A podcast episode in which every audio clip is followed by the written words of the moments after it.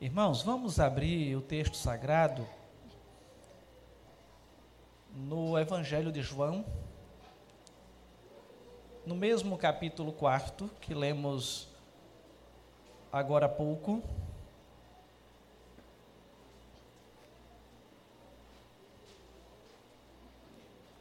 Só que nesta hora, no lugar de ler do versículo 1 ao 18, nós leremos o complemento do 19 ao 30.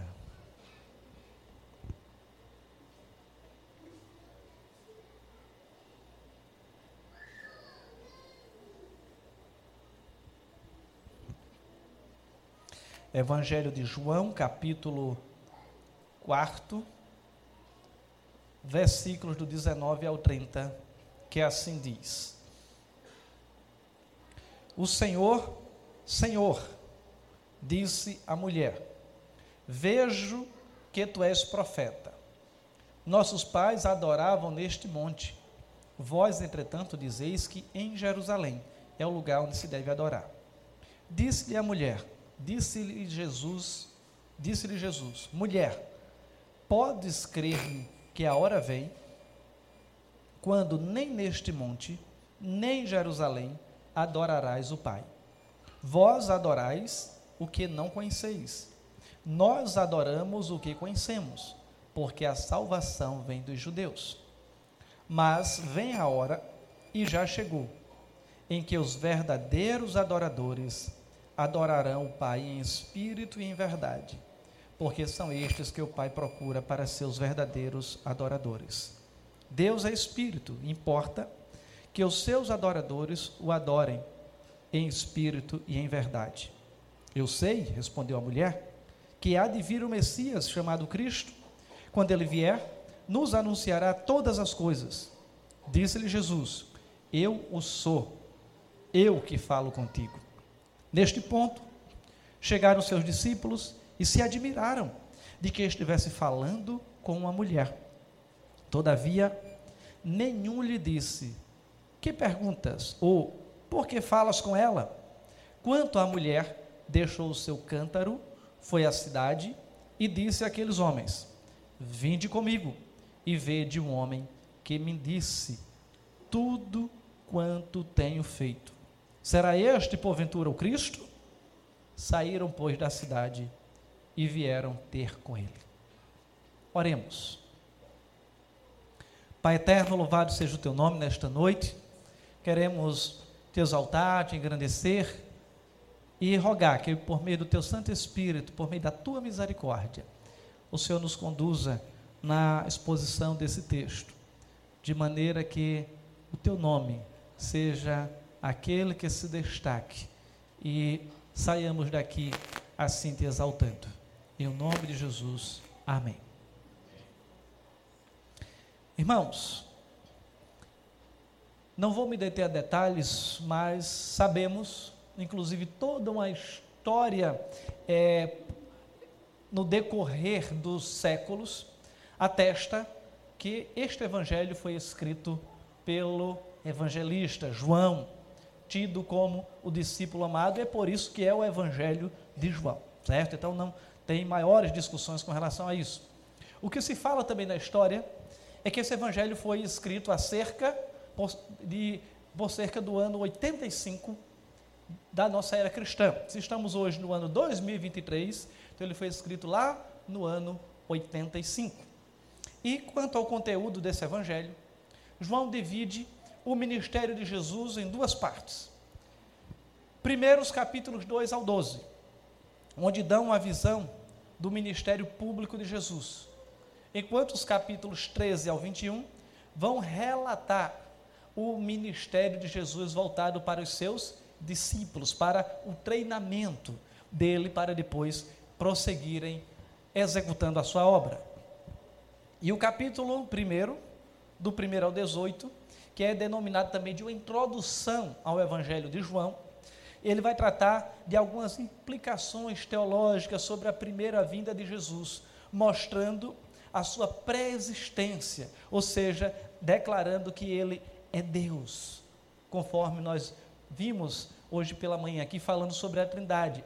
falando da sua essência e também da sua encarnação, mas declarando que Jesus, ele existia antes, como segunda pessoa da Trindade, antes do, da sua encarnação ou de vir ao mundo fisicamente através de Maria. O nosso texto está justamente nessa primeira parte, que é do ministério público de Jesus, e apresenta o momento em que Jesus está se retirando da Judéia em direção à Galiléia, pois seu ministério ali na Judéia havia se tornado público. Todos estavam à procura de Cristo. E isto poderia lhe trazer alguma insegurança física devido às perseguições dos fariseus, considerando que nesta época João Batista havia sido preso. Jesus iria morrer, sim, mas não era o momento ainda. Assim, Jesus parte em direção à Galiléia. Mas havia um detalhe, é que judeus e samaritanos não se davam muito bem. Desde a herança lá do passado, do Reino do Norte e Reino do Sul, e a desavença se dava principalmente devido ao local onde se deveria adorar a Deus. Judeus diziam que era em Jerusalém, que ficava ao sul de Israel. Já os samaritanos diziam que era no Monte Gerizim, em Samaria, que ficava no norte. Mas a Galiléia para onde Jesus estava indo ficava mais ao norte ainda, acima do Monte Gerizim. E para chegar lá, só existiam dois caminhos. O primeiro era atravessar o, re, o território de Samaria, justamente os opositores dos judeus. E o outro era ir pela província da Pérea, que era uma província vizinha.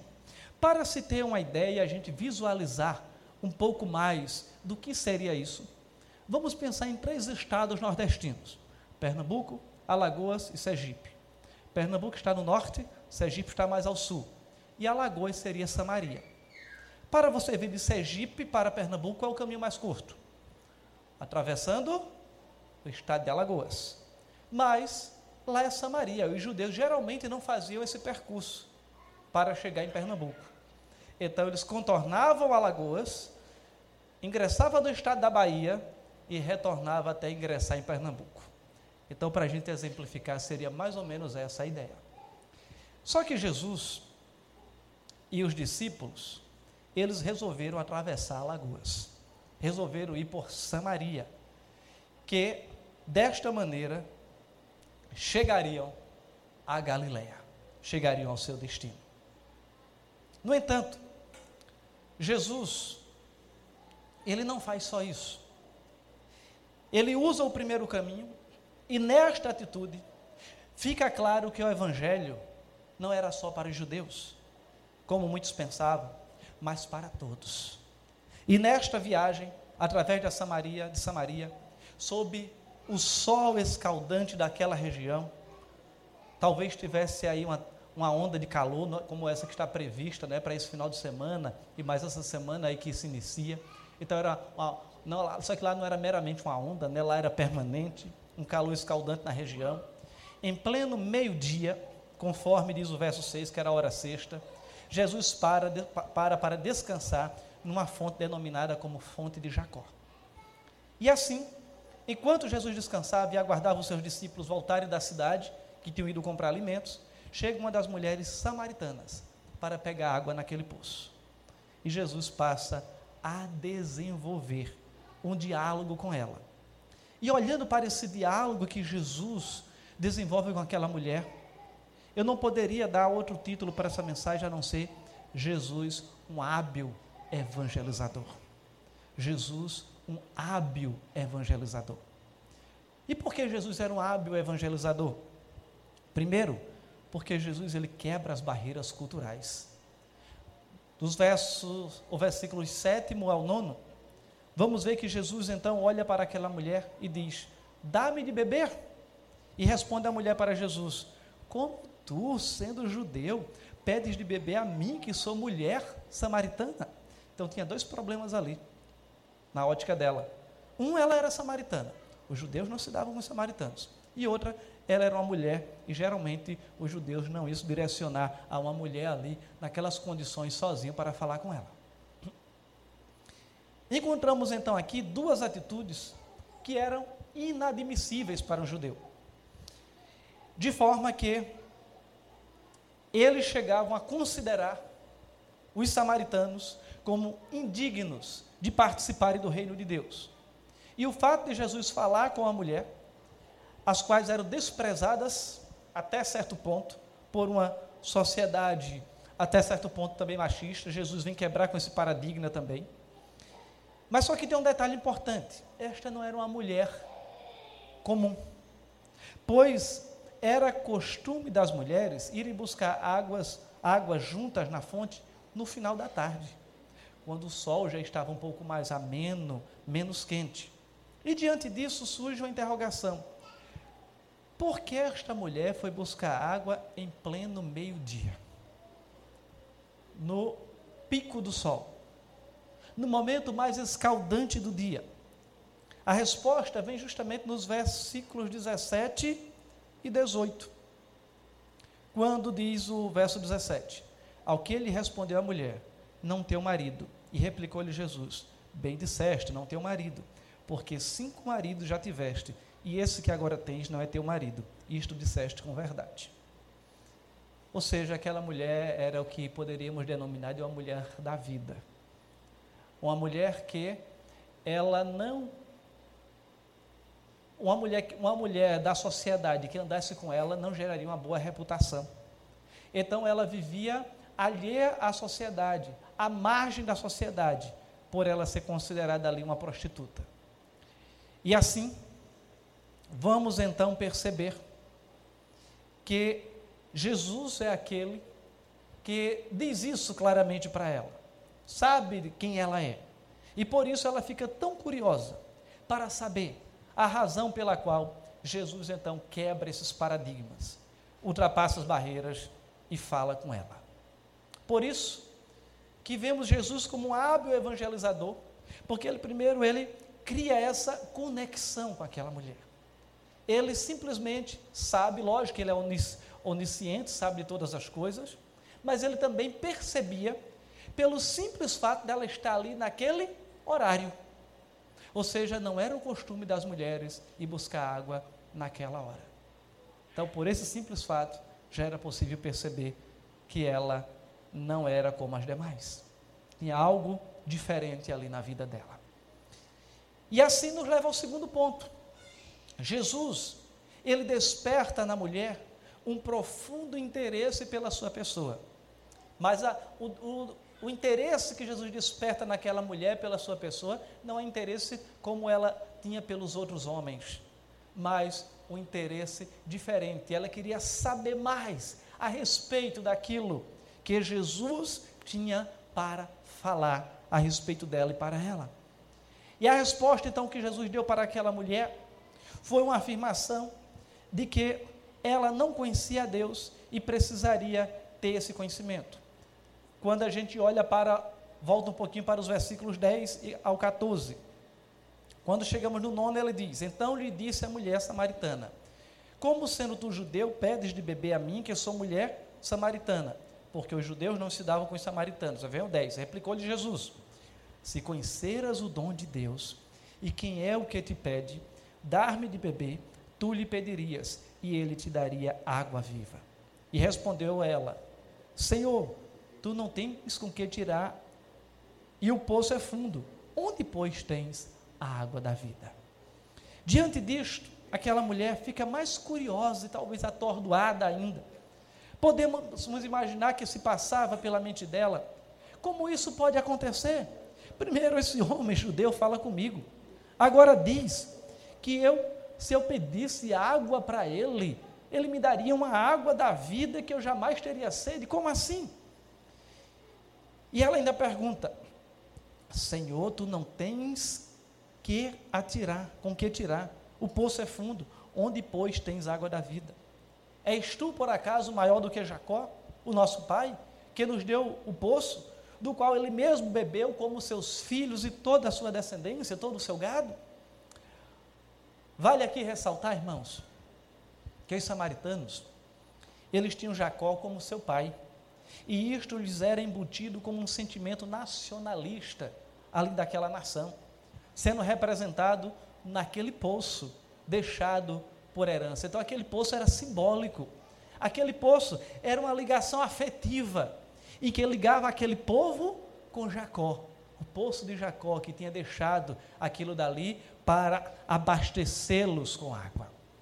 E mediante tantas interrogações, Jesus responde àquela mulher: Quem beber desta água voltará a ter sede. Mas aquele que beber da água que eu lhe der, esta será nele uma fonte a jorrar para a vida eterna. A afirmação de Jesus de que quem bebesse daquela água voltaria a ter sede mostra as limitações da insaciabilidade do ser humano em todos os aspectos. Afirmando que a água que alimenta o nosso corpo, o nosso físico, ela é insaciável. Ela não traz satisfação completa. Que de volta a ter sede é uma necessidade fisiológica. Contudo, a água que ele dá, esta sim é completa e traz satisfação àquele que bebe. Que a, a água da vida é o entendimento de que Jesus é o suficiente na sua vida. E esta é a salvação, a qual jorra para a eternidade, ou seja, a partir da conversão, tudo aquilo que somos e fizermos deve evidenciar a nossa salvação em Cristo Jesus, a qual desfrutaremos plenamente em sua totalidade quando Cristo retornar na sua segunda vinda. Somos salvos, mas não desfrutamos da salvação em sua plenitude ainda. É a tensão do que a teologia chama do já e o ainda não. Mas isso será completado quando Jesus voltar. De maneira que Jesus é aquele que nesse momento ainda iria morrer para que todos tivessem acesso a essa água da vida que era a salvação. Mas agora já fazem muitos anos, muitos séculos ele já morreu e dá acesso para que eu e você possamos beber dessa água da vida. Não essa, que alivia por um tempo e daqui a pouco vai dar sede novamente, mas aquela, o próprio Jesus, que nos sacia plenamente. Agora devemos ir em busca dessa água da vida. Mas irmãos, em terceiro lugar, Jesus transforma o interesse daquela mulher. Veja bem, Jesus, ele primeiro, ele quebra as barreiras. Se conecta com aquela mulher. Depois aquela mulher tem despertado nela um interesse especial por Jesus para conhecer mais a respeito daquilo que ele tem a oferecer. E agora Jesus transforma esse interesse numa convicção de pecado. Após essa exposição de Jesus, no verso 14, a mulher samaritana se coloca de Jesus, diante de Jesus e diz: Senhor, dá-me dessa água para que eu não mais tenha sede, nem precise vir aqui buscá-la. Ainda estava um pouco confuso na mente dela, mas ela estava começando a entender. E assim, mediante toda a sequência de diálogo, aquela mulher, talvez sem entender muito a simbologia de Jesus, que Jesus estava trazendo em relação à água natural e à água da vida, expressa sinceridade no seu falar pois emite o ardente desejo de experimentar e de se deleitar com esta água da vida. E a sinceridade é dela é ratificada com a confissão que faz ao dizer que não tem marido. E o testemunho também que dá de Cristo ao voltar à sua cidade e chamar seus conterrâneos para ver e ouvirem de Jesus. E através desse contato, Cristo foi convidado a passar dois dias ali na cidade de Sicá. E ali houve salvação, conforme versículos 39 até o 42. Quando diz: Muitos samaritanos daquela cidade creram nele, em virtude do testemunho da mulher que anunciara. Ele me disse tudo quanto tenho feito. E assim, vamos então perceber que através dessa habilidade de Jesus de anunciar o Evangelho, ele rompe as barreiras, ele desperta o interesse de uma mulher por aquilo que ele tinha para oferecer. Essa mulher acaba tendo uma verdadeira transformação na sua vida. E na sequência, Jesus então transforma a rivalidade em verdadeira adoração. do versículo 19 em diante, aquela mulher começa a questionar Jesus sobre o tema adoração. Diz: Senhor, disse-lhe a mulher: Vejo que tu és profeta. Nossos pais adoravam neste monte, vós, entretanto, dizeis que em Jerusalém é o lugar onde se deve adorar. Disse-lhe Jesus: Mulher, podes crer-me que a hora vem, quando nem neste monte, nem em Jerusalém adorareis ao Pai.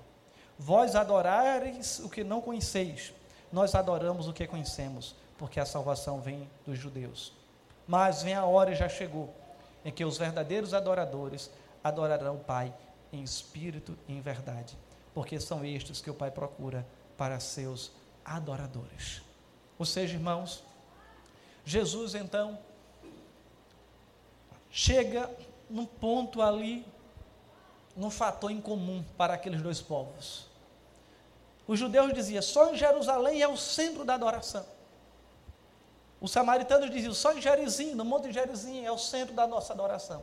E Jesus chega e concilia esses dois fatores, essas duas ideias e diz: nem em um lugar nem em outro é aonde estiverem os seus verdadeiros adoradores. Inclusive aqui hoje na Igreja Presbiteriana de São Martim. É onde nós podemos adorar verdadeiramente ao nosso Deus em espírito e em verdade. Em qualquer lugar que estejamos, a gente pode se reunir e adorar ao Senhor Deus Todo-Poderoso. Muitos dos nossos irmãos estão hoje adorando o Senhor embaixo de árvores. Não como os índios funiôs lá em Águas Belas, que é um ritual embaixo de um juazeiro, é a árvore sagrada para eles, mas simplesmente pela sua sombra. E ali as pessoas se reúnem debaixo de uma obra da criação de Deus para engrandecer o nome do Senhor e ali exaltá-lo, rendendo graças ao Senhor da criação. Então Jesus concilia essas duas vertentes e a mulher ainda prossegue interrogando com relação à questão messiânica e a mulher ainda diz no versículo 25: Eu sei, respondeu a mulher, que há de vir o Messias, chamado Cristo. Quando ele vier, nos anunciará todas as coisas. E agora vem a grande revelação. No versículo 26, Jesus diz: Disse-lhe Jesus: Eu o sou. Eu que falo contigo. Eu sou o Messias. Eu sou o prometido. Eu sou aquele que estou falando todas estas coisas.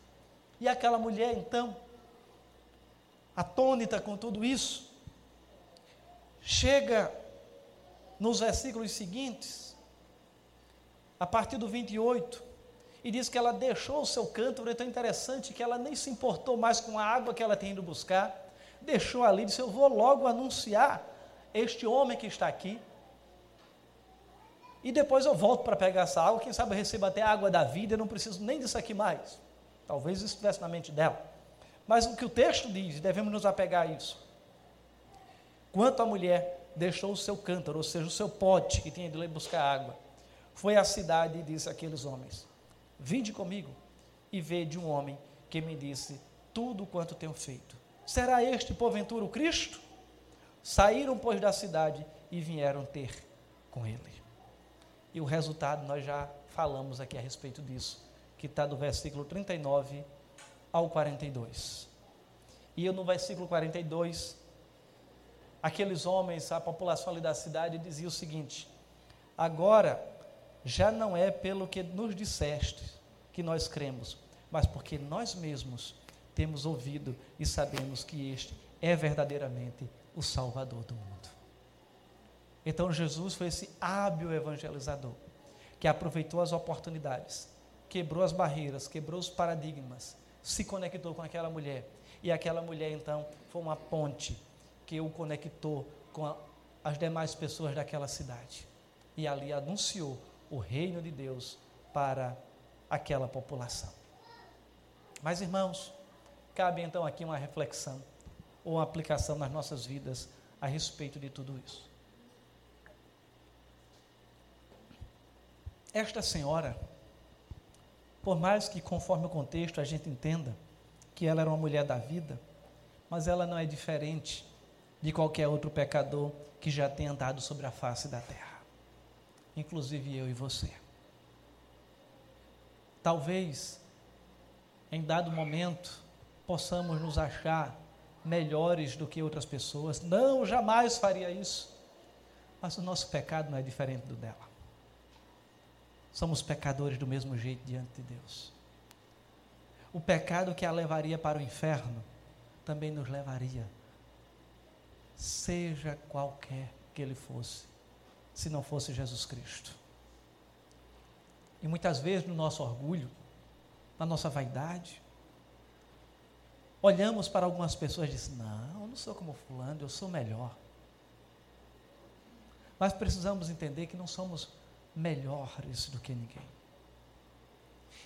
Cristo, ele nivela, a palavra de Deus, ela nivela todos por baixo. Somos todos pecadores. Não tem um melhor nem um pior. Não existe poder financeiro, status social, família que eu tenha nascido, cor de pele, nacionalidade ou qualquer outro distintivo.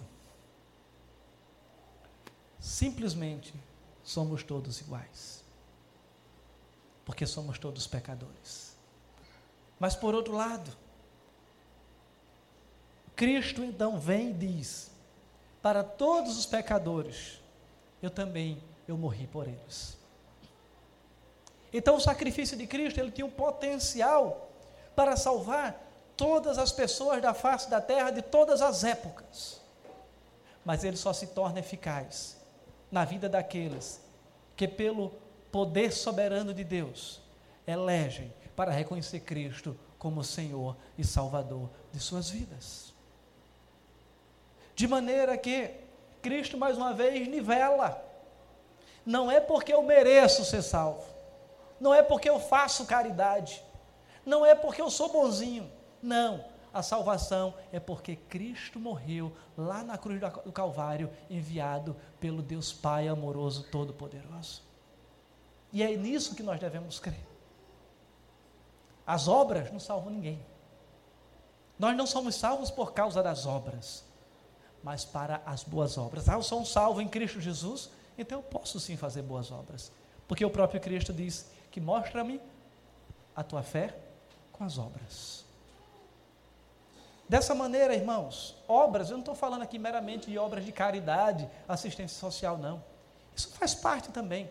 Mas as obras é santificação, é viver o Evangelho, é onde quer que a gente esteja, demonstrar que somos verdadeiramente cristãos, não apenas com a nossa fala, mas com as nossas atitudes. Assim, o problema que ela e todos os pecadores enfrentam é que, como pecadores, estamos afastados de Deus. Isaías 59, 2 diz o quê? Mas as vossas iniquidades fazem separação entre vós e o vosso Deus, e os vossos pecados esconderam o seu rosto de vós, de modo que não vos ouça. É o nosso pecado que está entre nós e Deus, que quebrou o nosso relacionamento. E Jesus vem então para reatar esse relacionamento quebrado com Deus. E até que possamos chegar a Jesus pela fé, qualquer ser humano é um pária espiritual, ou seja, espiritualmente ele está fadado ao fracasso. O caminho dele, o destino eterno, é o distanciamento de Deus, é viver eternamente longe do Senhor. E esse local, antes de Cristo voltar, se chama inferno.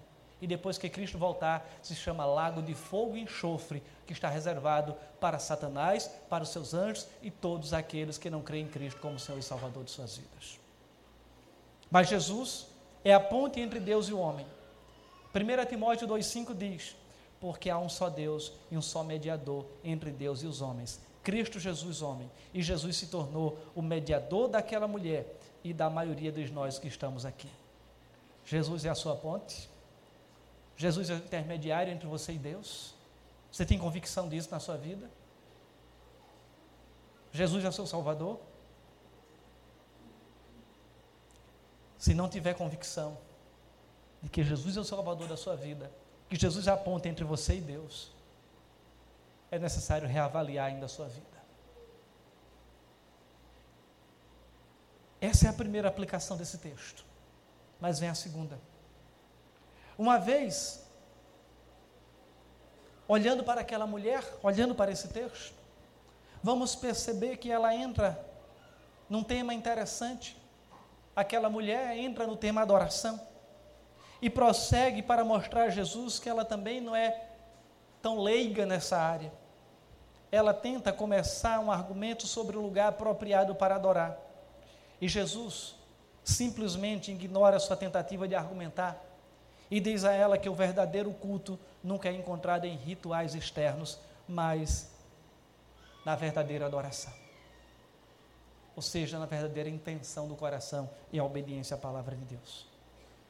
A adoração verdadeira só pode ser encontrada na adoração que vem do seu espírito que habita em nós.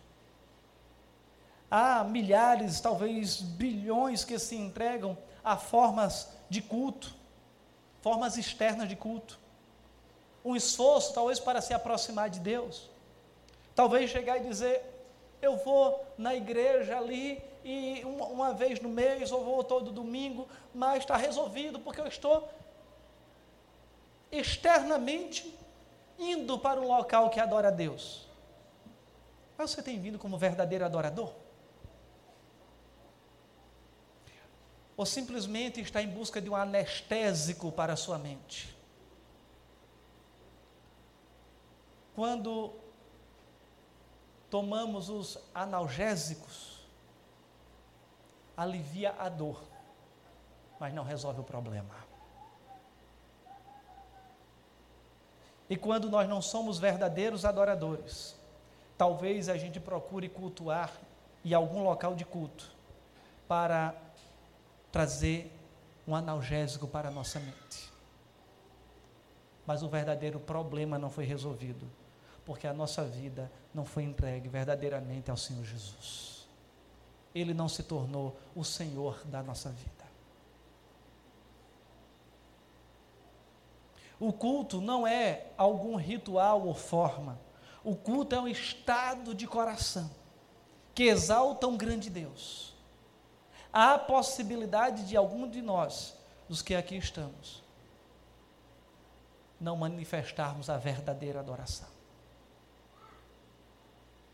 Examine seu coração nesta noite e reflita sobre o que você veio fazer aqui. Você veio assistir um culto, veio com a motivação errada. Nós não viemos aqui assistir um culto, nós viemos aqui cultuar. Viemos aqui a adorar ao verdadeiro Deus, como verdadeiros adoradores. E o que é um culto? Um culto é o reconhecer que sou servo de Deus, remido pelo sangue de Jesus, e estou exaltando ao Deus Criador de todas as coisas, de toda a existência, mantenedor da vida, que enviou seu Filho Jesus para morrer ali na cruz por mim e agora me garantir, através desse ato, a salvação. E foi aquilo que aquela mulher fez.